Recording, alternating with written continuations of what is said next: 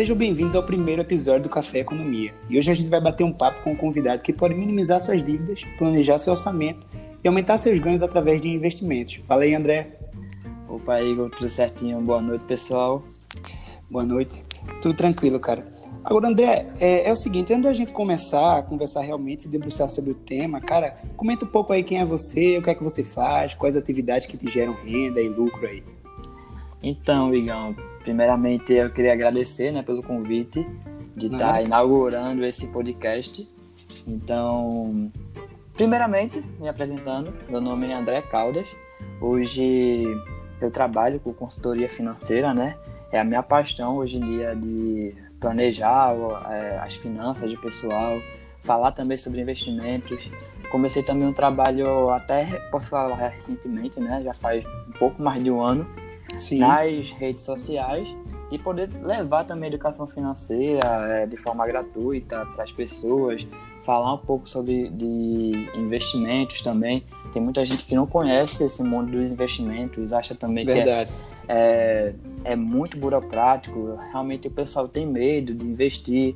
E eu entendo, né, porque eu já tive no lugar deles, mas é um, é um assunto que eu tenho maior paixão, tesão realmente de falar e de levar também para outras pessoas, né?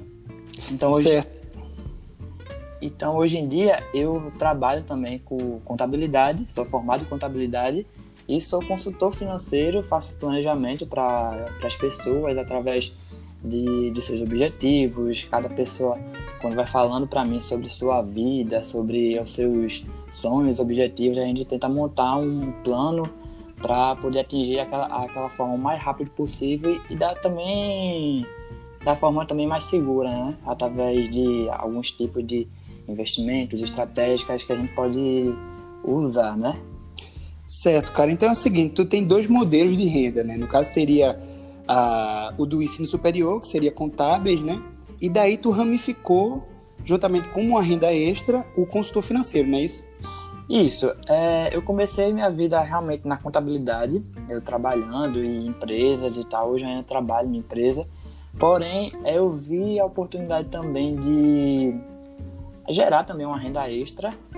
Por, através da consultoria financeira, porque acontece, é o que aconteceu, eu comecei a falar mais com, na minha roda de amigos em relação a isso, educação financeira, investimentos, e um assunto que também o pessoal acabava se interessando através do meu modo de falar. E eu, atra através da educação financeira, fui ajustando minha vida financeira também, me organizando, começando a investir, tudinho. E os meus amigos me pediam geralmente é, algumas dicas do que fazer, do que aonde investir, de como se organizar. Então fui dando algumas dicas pelo meu, o conhecimento que eu tinha realmente na época e fui passando para eles. E alguns amigos chegaram para mim falava, falava comigo e, de, e, dizia que isso podia também ser uma fonte de renda. Eu comecei a mudar também a minha cabeça, a minha chave, poder achar uma estratégia também nesse mundo, né, das finanças e da educação financeira. Aí comecei a estudar mais e tal, para poder adquirir mais conhecimento também, né? Certo, é, entendi. Agora, cara, é o seguinte, velho. É, tu fala aí de sonhos e de dinheiro, né, das pessoas. Geralmente o consultor financeiro ele é ligado muitamente com essa, é, ligado justamente com essas duas variantes, né? Então, cara, como é lidar com isso aí, né? Porque os sonhos eles são legais quando eles se concretizam e viram memórias, né? E o dinheiro hoje em dia, e acredito que na região do Nordeste, onde 90%, se eu não me engano, através da pesquisa do IBGE, mostra que as pessoas vivem de, do setor terciário, né, do setor informal. Como é falar disso com essas pessoas, né? Qual é a barreira? Eu acredito que você, como consultor financeiro, enfrenta, né? E qual, qual a importância desse, desse trabalho aí? Então, Igor, vê só. É, lidar com planejamento financeiro, com vidas, é muito particular, né? Muito, pode dizer, é, delicado, né? Tratar com a vida financeira da outra pessoa, bastante, do, bastante. dos sonhos, dos objetivos. Então, tenta adaptar a cada pessoa realmente. Porque o que acontece? Tem alguns modelos prontos, é, até posso citar um aqui do 50, 30, 20, por exemplo. Sim, é... eu, eu usei isso aí, cara, no início. eu Pronto. comecei assim. É, para quem não sabe, né, o modelo 50-30-20 é que você divide seu salário, sua renda por porcentagem, e 50% é para despesas essenciais, né, água, aluguel, alimentação, 30% é para o seu estilo de vida, a, a sua academia, o seu lazer, e 20% destinado a os seus sonhos, seus objetivos, também sua aposentadoria a longo prazo, investir, enfim falar dessas porcentagens pode dar certo para algumas pessoas, mas para outras não tem a mínima possibilidade de dar certo também. Como eu falo, sempre, como eu falo sempre nas minhas mentorias que eu faço com o pessoal e tal, é, cada, vi, cada pessoa tem uma realidade financeira diferente. Então não tem como a gente colocar dentro de uma caixa, de um padrão e dizer que vai dar certo. É então, é verdade, eu, então não tem como levar esse padrão é, pré-pronto para a pessoa porque tem, tem pessoas que têm um gasto muito grande, tem, é, tem gente que tem filho, tem gente que é, não tem uma renda muito legal. Então não tem como a gente usar como padrão. Então eu então tento... esse então esse plano ele vai se adaptando diretamente ao que a pessoa pode gastar ali, né, os custos dela. Isso, com o que, certeza. No caso, o que é essencial para ela, daí você trabalha em cima disso e ao mesmo tempo vai adaptando de acordo com as variantes que o que acontecer na vida dela, não é isso? Isso, com certeza. A gente sabe que é, tem muita gente hoje em dia no Brasil que recebe o que? Um salário mínimo, então é, é realmente difícil é, você querer fazer tudo ah, com um salário mínimo. Porém, é, gente, eu deixo sempre muito claro nas consultorias que a gente tem que começar realmente de, de pouquinho. Então não tem aquela de eu chegar para um, um, cliente meu e falar assim, ó, vamos poupar é, 100 reais do seu orçamento esse mês. E, e, quando vê no outro, no mês que a gente está fazendo planejamento, ele não conseguir ele não deixar de fazer algumas coisas, por exemplo, é, é, comer, pagar uma conta de luz, não tem condições. Então, sempre que eu falo é, com meus clientes, meus mentorados, tudinho, eu falo que é um, é um processo é, delicado e tem que ser com calma. Porque se eu falar para se eu falar para você que a gente vai poupar tantos dinheiro é, por mês e você não está acostumado com aquele hábito, porque a dificuldade realmente não é tanto de começar a investir, sabe, Igor? É mais a gente Sim. mudar essa mentalidade pessoal e conseguir reduzir alguns custos, ir atrás também de renda extra e poder adaptar aquele orçamento para a gente conseguir também priorizar os sonhos daquela pessoa, né? De pensar na aposentadoria, tudinho. Então, falo, se você tem 10 reais para começar hoje, comece com 10 reais, não deixe para amanhã. É, é, aquela velha frase clichê, né? Não deixe para amanhã que você pode fazer hoje. Verdade. Mas, é, se você tem 10 reais para começar a investir para sua aposentadoria, para sua reserva de emergência, né? Que é tão importante. A gente viu é, com esse mundo como é que está é, com a pandemia, que é uma reserva de emergência muito importante. Então comece por pouco. Então, é, cara, é, eu penso muito nisso, velho. É, diante dessa pandemia aí da Covid, né? Eu tenho uma leitura de mundo que diz assim, velho. Não é o cara trabalhar para não ter imprevistos. Você vai ter imprevistos, né? Durante sua carreira, em qualquer eixo da sua vida. É você saber lidar com o imprevisto, né? Isso a gente relacionando muito isso ao dinheiro é uma coisa bastante interessante. É, com certeza. Então, é, é, o meu papel também na consultoria é tentar mudar esse pensamento, porque muita gente hoje da população brasileira, para ter noção, é, basicamente 40% da população adulta está inadimplente, não sabe trabalhar com dinheiro, tem, acaba se entrando em, em dívidas e mais dívidas. Então, meu papel justamente é trabalhar a mentalidade dessas pessoas para conseguir a gente se organizar e quitar essas dívidas, começar a poupar com pouco. Eu faço a relação muito é, com a dieta. Se a pessoa for fazer Sim. dieta e começar de uma hora para outra, cortando o que tem que é, cortar, é, comendo bem restrito mesmo, não vai ser permanente esse planejamento, não vai ser é, permanente essa, essa dieta, né? Então Sim. tem que ser realmente aos poucos para a pessoa ir se adaptando, para a pessoa é, começar a mudar esses hábitos e para ser um planejamento, que não, ao longo prazo, que a minha intenção é essa. Eu, eu faço um planejamento para meus clientes que ele consiga manter também ao longo prazo para poder não deixar falhar, né, esse planejamento que a gente monta. Entendi, cara. Então é uma, uma dificuldade assim bem, né? Vamos dizer assim, grande, né? Porque a gente falando de dinheiro, onde as pessoas não falam, não têm esse hábito, geralmente vai ter que ser aí a busca no passo a passo, né? Agora, cara, algumas pessoas me perguntam muito, e também quando eu comecei a tentar trazer um pouco da educação financeira pelo Instagram, né? Algumas pessoas me perguntam muito o porquê investir, né? Para que serve? Geralmente as pessoas têm esse um pouco desse tabu assim, ah, pô, eu vou investir para quê? Se é, é, a gente não sabe do futuro, se o, por, ou também por falta de conhecimento, né? Hum. Então, cara, o que é que tu quer, o que é que tu tem a visão disso aí, cara? O porquê a gente tem que investir ou para que serve esses, esses investimentos? É, então, Igor, vê só. O investimento, eu falo que é, é uma oportunidade de você maximizar seus ganhos e deixar Isso. seu dinheiro guardado de uma forma mais segura até, porque, por exemplo, se a gente for colocar aí em mesa é, em questão de tesouro direto e de poupança, que é tão conhecida pela, pela população, vamos guardar dinheiro pra, na poupança. Se você levar esse conhecimento, o básico para as pessoas, ninguém sabe que o tesouro direto ainda é mais seguro que a poupança. Então, pois é, cara.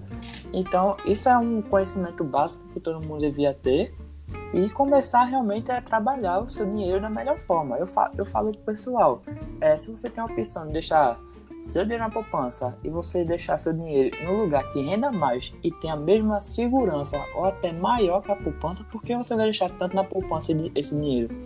Então, é, eu vejo os, os investimentos uma oportunidade de você, além de guardar seu dinheiro da melhor forma, de uma forma também mais segura, tentar também maximizar seus ganhos através de Isso. outros investimentos, né? Através de investir em ações, alguns conhecimentos, até alguns investimentos até de renda fixa, que são considerados até mais seguros, que você pode deixar por um tempo mais guardado, mas que em troca você vai ter uma rentabilidade massa.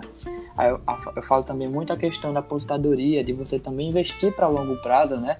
De você Isso. ter um dinheiro ali guardado, é, para você poder usar lá no futuro, porque hoje a gente a, gente tem o INSS, né, que a gente pode se aposentar por tempo de serviço, contribuição, mas ninguém sabe no futuro, né, Igor? Ninguém sabe o que vai acontecer lá na frente. É, e isso aí também, cara, é reflete diretamente naquela história do você não só trabalhar, mas o seu dinheiro também lhe favorecer, né?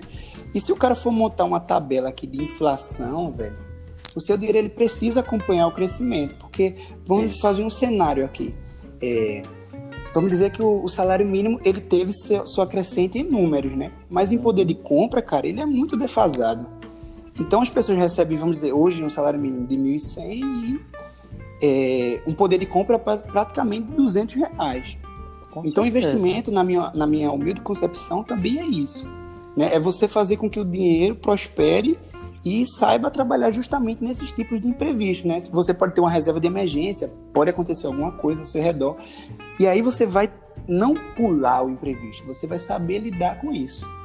Essa, e... é, uma de, essa é uma das leituras, sabe, André, que eu tenho, e eu acho bastante interessante, porque às vezes eu, eu particularmente gastava além da conta, e geralmente quando acontecia um imprevisto, é, pô, cara, eu ficava assim, devendo muito, velho, muito mesmo não tinha geralmente uma reserva, não sabia me planejar, eu sempre é, ficava muito ali à mercê do uhum. cartão de crédito. E daí também, justamente, esse foi um dos passos que me fez estar aqui hoje conversando com você, foi a minha melhora. Eu saí da CLT também, uhum. e assim, saí da CLT e dei um pulo bem, bem bacana, comecei a me organizar pela CLT, inclusive, e hoje estou aí, né, também aqui, trocando essa ideia com você. Então, cara, quais os gatilhos que tu acha aí que já que é passo a passo, quais os gatilhos mentais aí que a galera precisa ter um pouco para começar a investir? Né? Então, né? Porque já começa pouco a pouco. Comenta um pouco aí isso. E, então, em relação justamente a isso que você falou, né, esse, nessa questão de, de alguns gatilhos, acho que justamente, é, Igor, esses gatilhos que você principalmente falou na questão da aposentadoria, na questão de, da reserva de emergência, de você tá resguardado por alguma coisa, de você. Porque, querendo ou não, se a gente for falar hoje em dinheiro, né? É, tem algumas pessoas que têm até um pouco de preconceito, né? Tem aquelas tem, crenças, crenças limitantes, né? Que quem tem dinheiro é uma pessoa ruim. Se você, tiver, se você tiver dinheiro, você não vai ser feliz e tal. Eu, particularmente, não tenho essas crenças, sabe? Eu, eu sou um cara que eu falo abertamente que eu gosto de dinheiro, eu gosto mesmo. Eu quero utilizar o dinheiro a meu favor para conseguir meus objetivos. Mas sempre também tendo uma reserva financeira. Então, o principal que o pessoal tem que colocar em mente é realmente é nessa, pensa, é nessa, nesse pensamento de estar é, resguardado, né? De, de saber que seu dinheiro está trabalhando para você, você está dormindo e amanhã, quando você for ver na sua, na sua conta bancária, tem um valor a mais, você não precisou fazer nada, é tanto a renda passiva que a gente quer, né? Você tem uma Isso. quantidade de dinheiro que possa trabalhar para você. A questão da aposentadoria, quem acompanha a inflação, como você falou brilhantemente, porque a gente for pensar, há uns 10 anos atrás, o que? A gente, por 100 reais, podia fazer o quê? Uma feira, um supermercado massa. Isso a gente ia na venda da esquina, a gente comprava um, um salgadinho, um. Cara, com 10 reais era um negócio assim fantástico. Puxa, eu, sa um eu até um pouco tempo atrás, acho que uns é, 7, 8 anos atrás, saía com 20 reais você fazia festa. Então é, é, é mu muito isso, né? Então eu me lembro que eu perguntava quando era pequeno para meus pais quanto é o salário mínimo. Eu perguntava isso quando era pequeno. Eu me lembro que o salário mínimo era 400 reais. Se a gente for pensar 400 reais, não dá para nada para a gente fazer. Então, é se a gente tem uma opção que a gente possa investir um dinheirinho mensal, aquele por mês, e que lá na frente nosso dinheiro acompanhe essa, essa inflação, né, esse aumento dos preços, isso vai ser massa para a gente. A gente vai estar com dinheiro que a gente possa usar o que a gente pode usar hoje, a gente vai poder usar lá na frente. Como te falei agora também, há um pouco tempo atrás, da reserva de emergência, tem muita gente que infelizmente quebrou nessa pandemia por não ter cara, também uma reserva financeira. É, em várias empresas também, né, cara? Porque a gente tá falando aqui mais de do individual, assim, de CPF da pessoa, mas, pô, tem empresas que têm CNPJ e os caras às vezes não ficam de olho muito na reserva, né? E aí acontece uma coisa dessa aí que mostra a todo mundo que ninguém tem estabilidade em nada, né? Isso, tem as pessoas que são autônomas, que realmente, por exemplo, tem, é, por exemplo, aqui, um barbeiro que teve que ficar parado. É, então, tem um exemplo é, na, minha, na minha rede de amigos que um amigo meu era barbeiro e realmente teve que é, parar, não conseguiu manter o aluguel da casa, teve que ir para casa de parentes, então por ter uma reserva financeira lá, lá guardada, né? Então o ideal é que a gente tenha pelo menos, geralmente para pessoas é, que tem CLT, né, que tem uma segurança maior, a gente recomenda de 3 a 6 meses do custo, de, do custo de vida, né? Não é nem do salário, mas sim do custo de vida. E para aquelas pessoas autônomas, né, que é, todo mês varia o dinheiro, a renda. Então é bom a gente ter uma reserva financeira um pouco maior, de 6 a 12 meses, para poder ter esses imprevistos, né? É verdade, cara. Mas aí, André, qual é, qual é o que tu indicaria aí pra galera que tá começando agora? E assim, o que é que o cara deve fazer? A custos no início, a grosso modo, né? Uhum. Ou ele deve focar em aumentar a renda? Isso é uma discussão bastante é, que envolve muita coisa. E assim, eu, na, na, minha opinião, eu tenho a ideia de que o cara deve dar um passo de cada vez, como você mesmo falou, né? Mas o que, é que seria mais interessante, cara? No início ali, o cara vai cortar custos ou ele vai aumentar a sua renda mensal? Então, para a gente começar a trabalhar, para ver realmente, a gente tem que ver como é que está a saúde financeira da pessoa. Então, vamos ver certo. quais são as suas despesas, qual é a sua fonte de receita, se você tem dívidas. Então, a gente tem que mapear isso. Eu chamo, eu chamo isso de uma fotografia financeira, né? A gente tem que ter é, na mão ali o que é que a gente tem de renda, o que a gente tem de despesa, o que a gente pode fazer para também tentar se organizar. Eu falo Sim. muito da importância com meus clientes do fluxo de caixa, né? Que é importante a gente acompanhar esse fluxo de caixa, que basicamente o que é, para quem não sabe, é ter é, o acompanhamento de sua receita e também das suas despesas, e a gente poder estru estruturar isso da melhor forma, porque é, a gente pode fazer isso através de várias formas, né? Através de planilha, é, através de aplicativos. Tem vários aplicativos aí que você pode baixar para estar tá se organizando, ou até mesmo papel e, é, papel e caneta mesmo. Então a gente tem que trabalhar esse fluxo de caixa para ver para onde nosso dinheiro está indo, né? Porque tem gente que não sabe para onde o dinheiro vai, para onde o dinheiro vai. Aí estabelecer metas, né? Através das das categorias de quando de quanto você gasta por mês com alimentação, com energia, a gente proporcionar algumas metas para poder não se perder no meio desse orçamento. Visto isso, a gente tem que ver onde a gente também consegue diminuir algumas despesas, né? Então a gente tem que é, enxugar alguns custos, é, cancelar aquela assinatura de TV que a gente não usa, ver algumas coisas que a gente isso. pode realmente quitar, é, diminuir do nosso orçamento. Visto, visto isso também, tem a possibilidade de a gente conseguir uma renda extra também para poder é, maximizar nossos ganhos, né? Para a gente fazer Isso. aquela rendinha extra, aquele pé de meia, é, que também ajuda bastante. Eu, por exemplo, como a gente estava conversando aqui, eu tenho meu trabalho, mas em contrapartida também fui atrás de conseguir outras fontes de de renda, né? Para poder maximizar meus ganhos, mas também é aquilo, varia realmente de pessoa para pessoa, mas no básico mesmo, respondendo sua pergunta, a gente tem que fazer aquela fotografia financeira, colocar tudo no papel para ver para onde realmente nosso dinheiro está indo, para poder montar essa estratégia, né? É verdade, cara, é verdade. E assim, André, já que a gente tá falando de dinheiro, cara, é uma coisa bem pessoal aqui que eu queria te perguntar.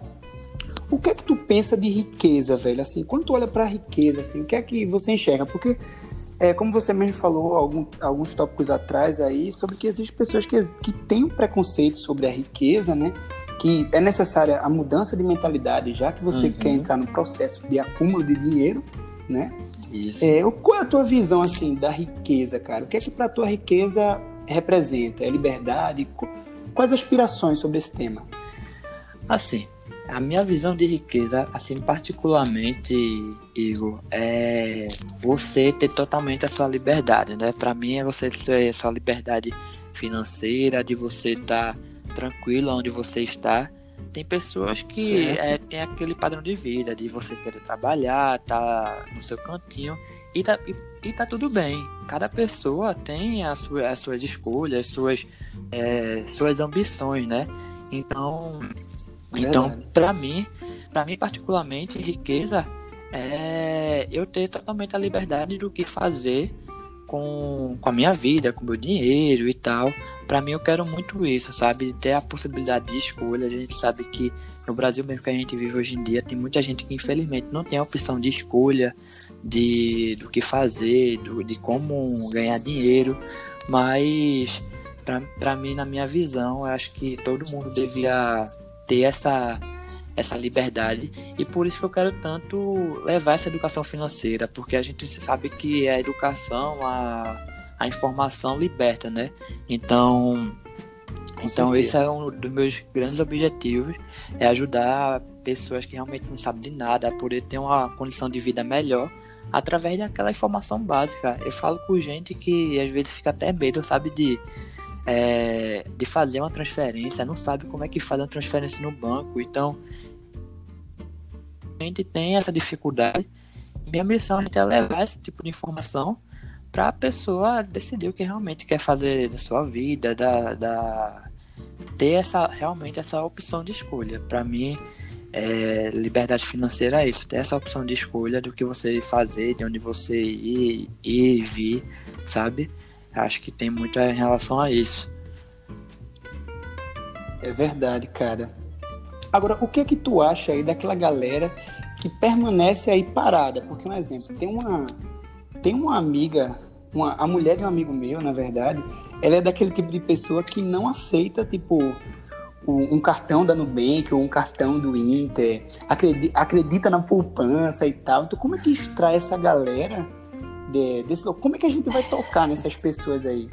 Já que essa é uma das missões da tua vida, né? Porque, cara, é, é bastante interessante a gente falando disso, né? Porque à medida que, a, que as coisas avançam, né? A gente tem a evolução uhum. tecnológica, existem novos horizontes para a gente explorar, né? Estamos aqui conversando através de um desses. Então, pô, como é que tu vai tocar nessa galera da que que tá mais ou menos assim? meio que com aquela mentalidade antiga ali, da, da poupança? Então, é uma pergunta um pouco difícil, viu, Igor? Eu vou te confessar. Porque que acontece? Tem realmente essas pessoas que você tem um pouco de trava, né, para poder falar sobre o assunto. Tem pessoas que realmente não, não quer saber. Pessoas que até procuram saber, mas né? É, tem até alguns clientes que é difícil a gente. Eu, eu me esforço para tentar dar o exemplo, conversar, tirar dúvidas e para a pessoa botar em prática, mas tem pessoas que realmente é difícil você botar na cabeça, né? E, é... Você tirar isso, né? Extrair essa, essa e... ideia do meio que velho, né, cara? Porque isso é um consenso, um consenso muito antigo, pô. pô. Imagina, o cara pensar assim hoje. É, é, não, eu não vou botar o meu dinheiro na Nubank porque é, eu não pago aquela taxa. Que não, ideia é essa, maluca, é, né? tem...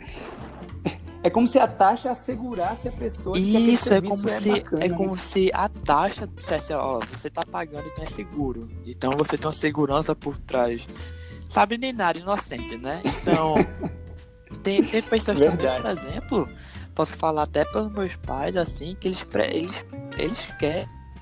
Por exemplo, tem uma conta que você tem que pagar, ele tem que ter um, um comprovante de pagamento anexado lá no papel dizendo que tá pago, porque se não tiver isso, se pagar pela internet, não não pagou.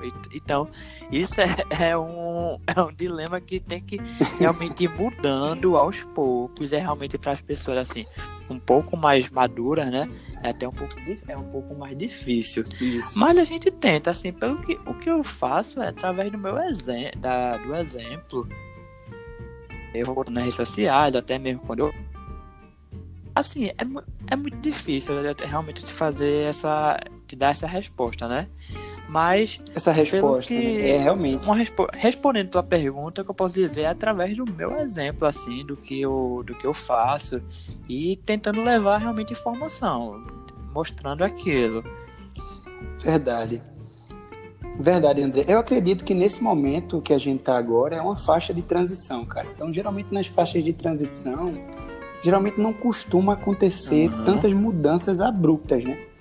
Mas é uma coisa que, como eu te falei, da evolução, né, do ciclo das coisas, vão acontecendo ali é, lineares, né? Coisas ao mesmo tempo. Então, a gente vai pensando nas inovações e vai trazendo esse tipo de inovação. Então, eu acredito que a educação financeira está naquela faixa de transição. Ela iniciou, Isso. obviamente, alguns anos, com alguns influenciadores, mas na fase de transição ali, cara, a coisa fica meio que congelada. As pessoas começam a entender um pouco. Hoje em dia, eu consigo falar com algumas pessoas que nunca souberam que é uma Selic, que nunca sabem o que é uma taxa uhum. básica de juros, para que servia. Então, hoje em dia, ao meu redor, pelo menos, as pessoas conseguem falar sobre é, isso. Né? Então eu acredito que a gente está numa faixa de transição. E acredito que depois do ano passado, de 2020, o pessoal, assim, pelo menos eu me surpreendi. Eu vi muita gente falando, querendo saber é, como guardar o dinheiro pois é. melhor. É. Muita gente falando realmente sobre dinheiro e principalmente sobre organização. Quando todo mundo viu que teve o lockdown ano passado, em março, todo mundo viu, é, realmente fechou empresas vão falir, realmente pessoas vão ficar sem dinheiro. Quando aí o pessoal se viu realmente desesperado. Pessoas que antigamente Verdade. falavam comigo, ah, tu só fala de reserva de emergência, ah, pra que reserva de emergência? Eu não sei. que cara é, chato, cara né? chato. Eu não sei se vou estar vivo amanhã, eu vou gastar meu dinheiro. No outro dia perguntando, ó, oh, e agora?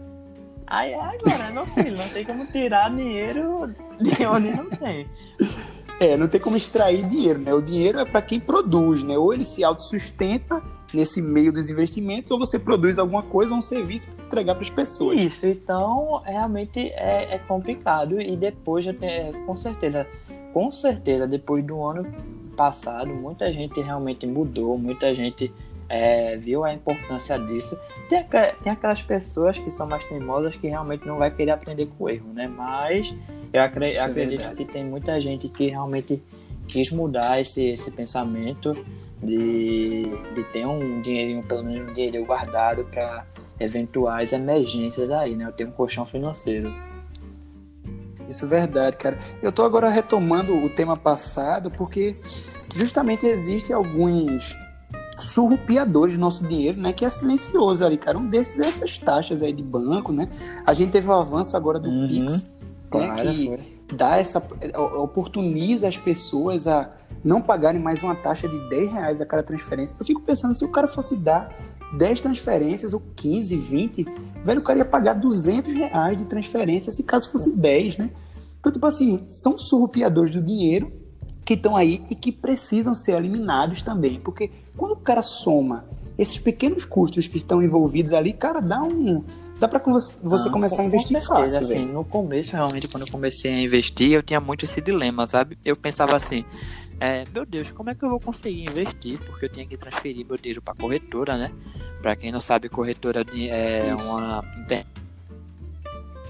de investimento ficava pensando, meu Deus, como é que eu vou transferir dinheiro para uma corretora que eu vou ter que pagar tarifa para investir meu dinheiro, mas eu já vou começar negativo, que eu já vou estar tá pagando não sei quantos reais de taxa para poder fazer uma transferência. Eu não sei, eu não, eu não sei o que fazer. Então é isso no começo me bloqueou bastante, sabe? Eu não, eu deixava meu dinheiro totalmente na poupança. Eu recebia por lá e deixava. E pra tu ter noção, eu tinha duas poupanças, porque era uma poupança que eu recebia meu dinheiro e a outra poupança para guardar. Que transferência entre poupanças no mesmo banco certo. não pagava tarifa. Então, não pagava nada. Não pagava então, nada, isso... né? É, então o... use e abuse, pois né? É. A poupança entre o mesmo banco. É, me deixou realmente na zona de conforto, porque eu ficava realmente receoso de, de, de fazer, né? Depois que realmente eu conheci a fundo o que os bancos digitais, vi que realmente são instituições seguras, né? Banco digital hoje em dia você não paga nada para fazer essas transições. E como você falou, o Pix é, veio aí para democratizar a vida bancária, né? Então, Isso. não tem para que eu ter conta em bancão. Hoje em dia eu só tenho assim, conta em um bancão, que é aquele azul, né? Mas assim, só para deixar o de, um, uns 10 reais lá para caso eu precise de alguma coisa da caixa, por exemplo. É, e antes, cara, os bancos se movimentavam de uma forma meio estranha. Quer dizer, antes não, até hoje. Esses bancões, né, que são os bancos de instituições, né, como o Banco do Brasil, a Caixa, é assim, a, as empresas eram meio que ligadas a eles, né, e daí o cara só poderia Isso. colocar o seu salário se fosse naquele lugar. Então o Pix veio realmente, como você falou, na democratização Isso, com certeza. História, né, e tem aqueles bancões, né, que eu não sei se já aconteceu com uma pessoa próxima de você, mas na minha já, já aconteceu, que é aquele, né, você abre a conta naquele bancão e daqui a uns 20, Isso. 30 dias tem lá uma tarifa que, no caso, você não contratou. É. Então é o famoso se colar colou. Então, isso, isso realmente eu, eu é, acho verdade, mais absurdo cara. que acontece. É, inclusive aconteceu recentemente com a pessoa realmente da minha família que precisou abrir a conta em um bancão desse. E quando vê, abriu a, é, a tarifa de pacotes essenciais, né? Para quem não sabe também, mais uma informação, Isso. todo banco é obrigado a proporcionar um, um, pacote de serviços essenciais, né? Então você não é obrigado Isso. a pagar nenhum pacote, nem aquele pacote mínimo de 10, 8 reais. Você pode exigir, isso está no regulamento do Banco Central, você pode exigir essa, essa tarifa de, de serviços essenciais, né? Então, ah, bacana, cara, Pronto, bacana. Então, Dessa todo eu não sabia. é obrigado a proporcionar isso para você. Então, você pode chegar no seu banco e pedir, eu quero a mudança do meu plano e eles podem fazer isso para você. Porque basicamente o que você esse pacote de tarifas essenciais dá geralmente acho que é dois saques, duas transferências para o mesmo banco. E hoje em dia com o Pix, com o banco digital, eu acho que muitos brasileiros não acabam usando essa quantidade de serviços, né, que o banco coloca aí nesses pacotes.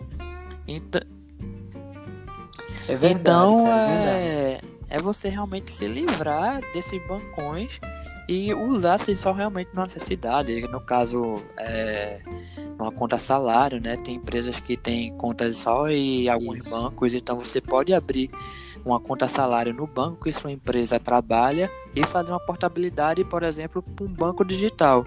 Que esse banco digital você não paga nenhuma tarifa, você tem essa flexibilidade de sacar, transferir para qualquer banco sem pagar nenhuma tarifa. Então, muita gente acaba também economizando nessa, nessas tarifas aí que não acaba não pagando né, todo mês, né? Que acaba fazendo, querendo ou não, uma diferença no bolso da, do brasileiro. É, isso é verdade. E é dessa forma, é, é, bem interessante comentar isso, André, porque é dessa forma que os bancos eles geram a sua isso. receita, né, cara? Então, se você estiver ouvindo esse podcast agora, faça como o banco, velho. faça como o banco. Não pegue empréstimos lá. Isso mesmo. Empreste seu dinheiro ao banco. Tem, tem investimento, né? Assim, só falando rapidamente. Chamado, por exemplo, CDB. Se você vê lá no seu banquinho, no seu banco, né? É, eu não gosto muito de CDB de bancão, né? Eu vou falar logo aqui. Não sou. Tem um pouco de preconceito. É. Já vou deixar aqui, né? Mas se você ver alguns corretores, até bancos digitais mesmo, acabam valendo mais a pena você deixar seu dinheiro lá em um CDB, que é um certificado de depósito bancário, que é basicamente o quê? Empreste seu dinheiro ao banco. Então você pode investir nesse, nesse CDB, né? E em troca, o banco vai estar pagando os juros a você é um pouco menor do que se você fosse pedir emprestado a ele, né? Porque os juros do banco é abusivo. Mas, por mais melhor você estar tá emprestando que pedindo emprestado, né? Isso é verdade, cara, isso é verdade.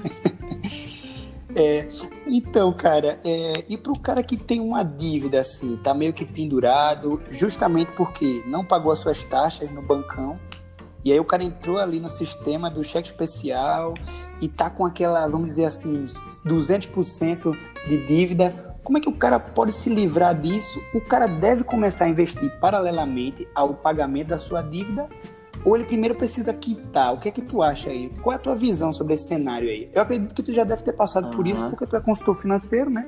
E geralmente as pessoas devem se aproximar, talvez com o intuito de terminar, de quitar suas dívidas e daí começar um investimento. Até porque assim, cara, os juros do banco ele vai ser sempre maior, como você acabou de falar, do que o rendimento que talvez você emprestaria a ele, por exemplo. Então, o que é que o cara deve fazer nesse início aí? Eu estou endividado agora e o que é, qual então, a, melhor muita alternativa? gente, Igor, que, por exemplo, tem dívidas e realmente fica é, desesperado. Tem situações de pessoas que realmente não conseguem dormir de noite, porque isso, querendo não, causa ansiedade, né? Tem é, todo aquele problema de é, atinge também nosso psicológico, de você não conseguir ficar tranquilo, Verdade, né? O dinheiro é uma coisa muito importante, né, André? E, e assim, cara, quando isso falta no bolso, você fica, como você mesmo falou, fica cara fica meio que impossibilitado isso, de várias isso. variantes, né? De você poder comprar, de você poder adquirir, de você se proteger de alguma forma, de alguma é, eventualidade. Porque o empreendedor vai né? ficar sempre no seu, no, seu, no seu pé de ouvido ou também no seu celular, que geralmente acontece, porque é, realmente é. vai se tornar uma, uma vida meio angustiante, realmente. Quando, eu, quando tem algumas pessoas assim que tá nesse caso, eu, eu geralmente peço para ter um pouco de calma para a gente pensar. A gente tem que realmente é, botar no papel quais são realmente suas dívidas e, e ver a prioridade delas, né? A gente tem que ver pela prioridade de dívidas de consumo básico, por exemplo, água, eletricidade, que não pode deixar de pagar, né? Então, se tiver algo essenciais, são os consumos essenciais, então, né? Tem que listar as nossas dívidas através de de ordem de prioridade. Como você falou aí, as dívidas, os juros das dívidas sempre vão ser maiores do que os nossos investimentos. Então, a gente tem que ter calma para ter uma estratégia até melhor para poder pagar essas dívidas. Então, primeiro de tudo, a gente tem que estabelecer a prioridade da quitação da dívida, que geralmente as primeiras são aquelas de, de consumo básico, né? Água, eletricidade, aluguel, que a gente tem que pagar para poder Isso. viver tranquilamente. Tem as outras dívidas que também está atrelado a algum bem, carro, casa, que a gente depois tem que priorizar. Porque acontece muita coisa. É, o que acontece muito, Igor, é, tem a pessoa lá com aquela, aquela dívida, vai pagando, às vezes, o mínimo da dívida, pagando e acaba a dívida acaba não diminuindo. Então, às vezes, Isso. É, é, pode ser até um pouco assustador vou falar, mas às vezes é melhor não pagar a dívida. Tem calma, e não paga a dívida. Por exemplo, cartão de crédito tem cartão de crédito que cobra absurdo, 14% ao mês, isso é um absurdo. Então, se está com dívida, vamos pensar, listar por aí prioridade de consumo, depois atrelado a algum bem E depois, pagando essas duas dívidas, a gente vai ver qual o melhor valor de aquisição das dívidas que a gente tem. Cartão de crédito está menor. Vamos fazer uma negociação. Qual é a parcela que cabe no nosso bolso? Tem uns ferões da, da Serasa Consumidor, geralmente no final do ano e no início, que eles fazem algum acordo que dá até 90% de desconto. Então, se a gente tinha a possibilidade de todo mês guardar um dinheirinho para poder fazer uma negociação melhor, uma dívida, por exemplo, 5 mil, e às vezes acabar pagando até por um, por um mil reais, então é até melhor a gente Verdade. passar um pouco de é, perrengue, assim, os credores ligando, e esperar ter um dinheiro para poder negociar essa dívida, porque, como te falei agora, tem gente que vai pagando vai acha que está diminuindo a dívida quando vê não tá, porque só está multiplicando é, esse, esse, os juros só está multiplicando, né?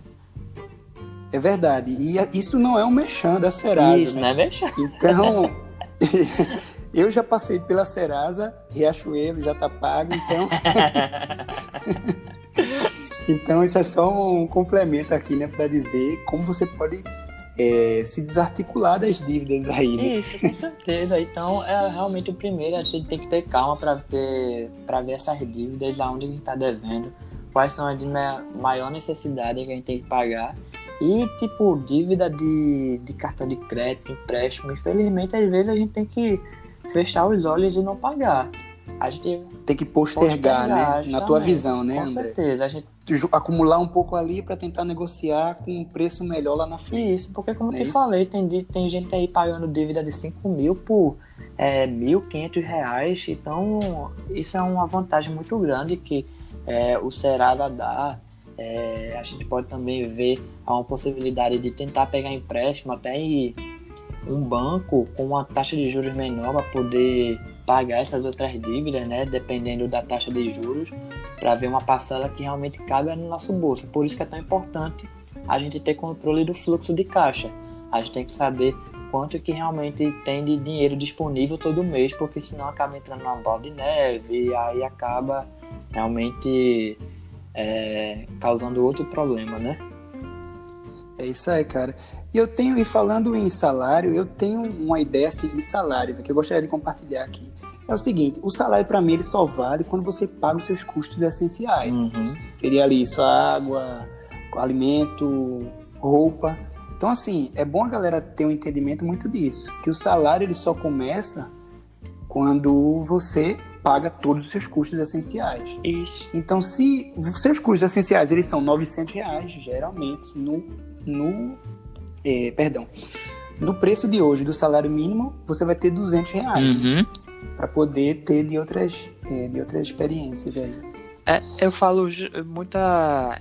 Tem uma tática que eu costumo usar com alguns amigos, alguns clientes, que realmente, não sei se você já ouviu falar, o hábito de se pagar primeiro, né? Tem, tem Sim, já ouvi. Pronto, porque tem muita gente que acaba falando assim, ah, quando sobrar dinheiro, é, quando sobrar dinheiro mês que vem eu começo a investir. Aí acaba que nunca sobra, né? A gente vai vir lá no final do mês, sobra. Às vezes até sobra uns 200 reais, mas a gente faz não sobrar, né? Que é aquele 0 é a 0 a 0 a 0 voluntário, né? Tem aquele dinheiro, então tem 200 reais aqui. Espera aí que eu vou arrumar um destino. Vamos tomar uma cervejinha ali, comer um sushizinho. Vamos, vamos gastar esse 200 que tá sobrando. E você gasta numa noite só, é bastante importante É, numa aqui, noite, né? assim, às vezes em segundos, assim, ó. E tem gente que bebe, é. fica bebo, fica rico, né? Quem nunca passou por isso, né? Fica bebo, fica rico. Passa o cartão de crédito e depois no outro dia de ressaca vê qual o prejuízo. É verdade, aquela ressaca moral de bolso, Isso, vai né, ver. Cara? O cara entra no próximo mês já devendo. É. Isso é, isso aqui, e eu acho que isso aqui é o problema da, da maioria das pessoas, é essa sacada mental, né? Porque quando você bota, põe no cartão de crédito, e cara, eu sou a favor que você compre no cartão de crédito.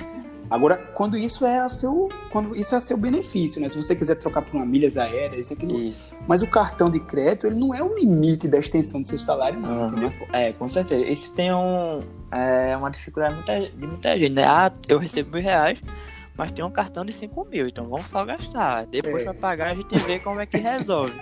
mas isso é uma, uma dificuldade realmente, porque a gente brasileira é muito imediatista, né? Vai, pass vai muito, passando cara, o cartão, quando vê a fatura, não tem o costume de achar que as parcelas é, que fica parcelado lá, né? Não vai se juntar, é. então acaba é, se dando mal, né? Nesse, nesse caso. Cara, teve uma vez que eu. Acho que eu botei tanto Uber, velho, no meu cartão, assim, era tipo coisa pouca, assim, na minha visão, tipo 5 reais, 6 uhum. reais, 10 reais no máximo. Daí, cara, quando eu fui ver, velho, eu tinha comprometido metade do meu celular, velho. Tipo, 500 reais era só do Uber, tá ligado? E assim, isso já prejudicou meus custos básicos, tá ligado? Meus custos essenciais. Daí quando eu fui ver, eu fiz, pô, 500 reais, velho, só de Uber. É, você... é, é negócio assim absurdo, velho. Cartão de crédito definitivamente não é a extensão do limite do seu salário. É, é bom para quem sabe usar, né? Mas quem realmente acaba é. usando assim, sem, sem freio, então acaba sendo uma dor de cabeça. É, hoje eu compro no débito e meio que às vezes no final do mês não sobra dinheiro uhum. mesmo.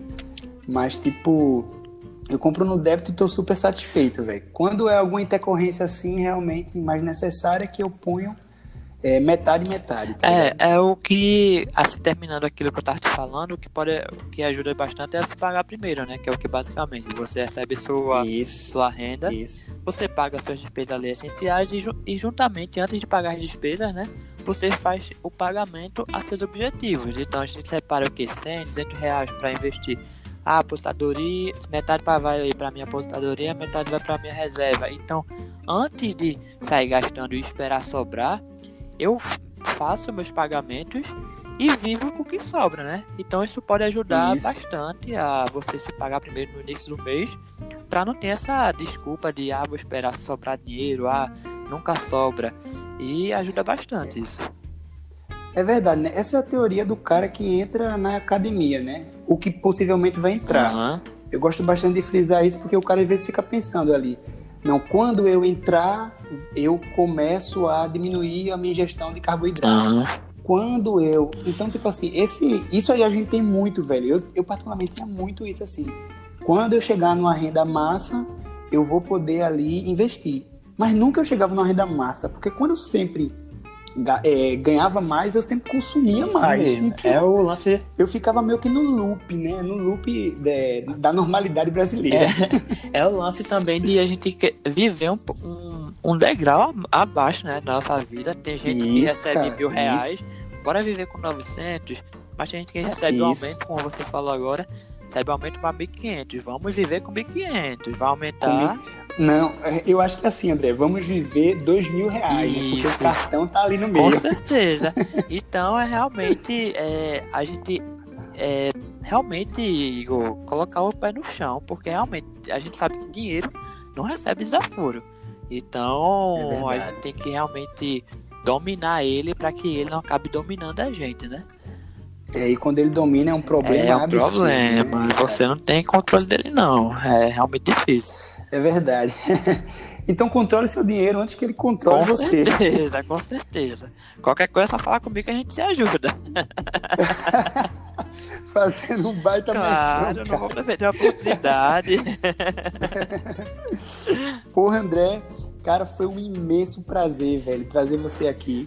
A gente falar um pouco sobre educação financeira. Saiu até um pouco aqui do roteiro que eu tava achando, que eu vislumbrei. É, assim, eu. Porque esse, Assim, eu tava com o, o, roteiro aqui é, no meu computador, mas assim, pra te confessar, eu nem olhei direito pra ele, porque a, pessoa, a, gente vai conversando realmente.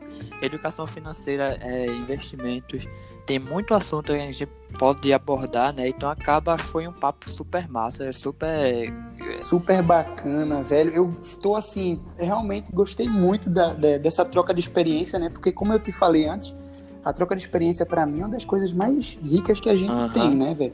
Porque um exemplo, se o cara vai fazer um trabalho na faculdade só, velho, ele não vai aprender muita coisa. O trabalho uhum. é em uhum. grupo. Mas se o cara fizer só, o cara não vai aprender muita coisa.